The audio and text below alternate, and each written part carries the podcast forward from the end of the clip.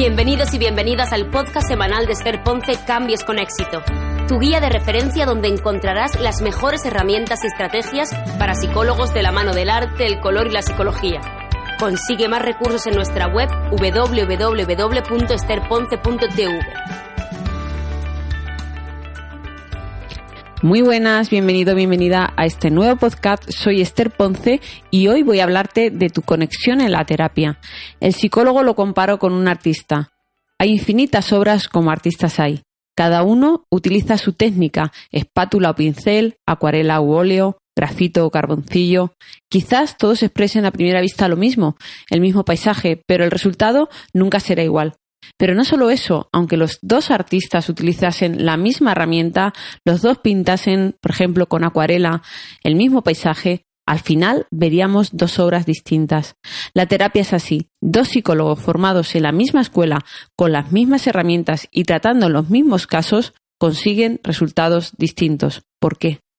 La respuesta está en esa conexión que cada uno tiene con esas herramientas o con los métodos. Eso que llamo conexión en la terapia, esa que ocurre cuando el psicólogo fluye con lo que está haciendo, siente esa conexión que se transmite, se respira y hace que el cliente conecte. Nos preparan con las mejores técnicas y métodos. Existen mil formaciones para mejorar y tener los conocimientos para ayudar a las personas sin duda necesarios. Pero como he dicho en otros podcasts, no somos máquinas, somos humanos y lo que nos diferencia de un ordenador es que ocurre una conexión con el otro cuando se hace la terapia que es clave en la misma. Si no, con los libros y vídeos de autoayuda sin duda sería suficiente.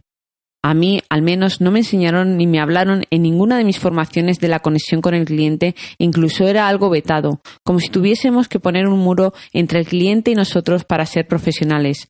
Yo tardé años en entender esto. Me costó muchos conflictos conmigo misma porque cuando lo hacía así, de esa forma, perdía mi mayor virtud en la terapia, conectar con mi creatividad que a la vez conectaba al cliente conmigo y entonces la intervención fluía para mí hablar de conexión en la terapia me ayudó a ver que hay personas con las que me costaba más esa conexión, que dependiendo del trabajo a realizar me costaba más o menos entrar en esa conexión y que había aspectos de mí que, que me limitaban a conectar con la terapia. Todo ello me llevó a tomar conciencia y, como siempre, a investigar en ello y aprender, así que me puse manos a la obra, ¿Por qué hay personas con las que me costaba más conectar que con otras? Porque somos distintas, su forma y la mía son distintas y eso genera menos conexión. Eso no es malo, es buenísimo para la terapia, pero es importante darnos cuenta de ello para utilizarlo como herramienta y que te sirva a ti como psicólogo y a tu cliente. Cuando me di cuenta de esto, volví a sentirme conectada. Apareció de nuevo la creatividad y el miedo, aunque aparecía, me dejó actuar es una energía, una fuerza que no se puede explicar porque has de sentirlo en la terapia y seguramente que sabes lo que te hablo. ¿Por qué hay trabajos que me eran y me son más difíciles de conectar? Porque no van con mi forma. No conectaba y eso no quiere decir que no los puedo y tenga que realizar. Al contrario, me di cuenta que en ellos está mi crecimiento personal y profesional y que confrontarlos ha sido, sin duda, mi mejor aliado para conectar de nuevo con esa parte de mí que me hace distinta en mi terapia. Porque, a pesar de estar formada y supuestamente preparada, aparecían en la terapia aspectos que limitaban el conectar con lo que hacía cómo lo hacía y eso se traducía en menos conexión con el cliente.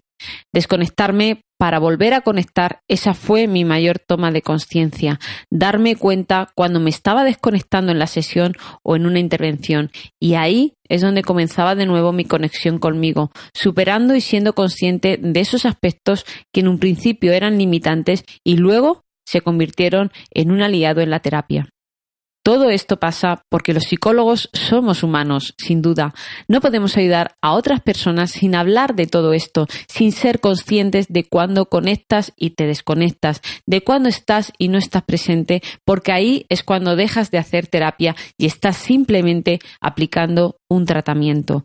Cuando te das cuenta de todo esto, entiendes por qué hay obras de arte que cuando se copian pierden parte de su vida, que no hay dos girasoles de Van Gogh y que podemos pintar las mismas mariposas, pero con cada artista los colores brillarán de una manera. Por eso te invito a que tomes conciencia de todo ello y seas uno de los psicólogos con los que conectan. Acabas de escuchar el podcast de hoy de Esther Ponce. Muchas gracias y te esperamos la semana que viene con una nueva entrega de Cambios con éxito. Suscríbete para recibir las últimas novedades, comparte si te ha gustado y no olvides visitarnos en www.esterponce.tv para más recursos gratuitos. Hasta la semana que viene.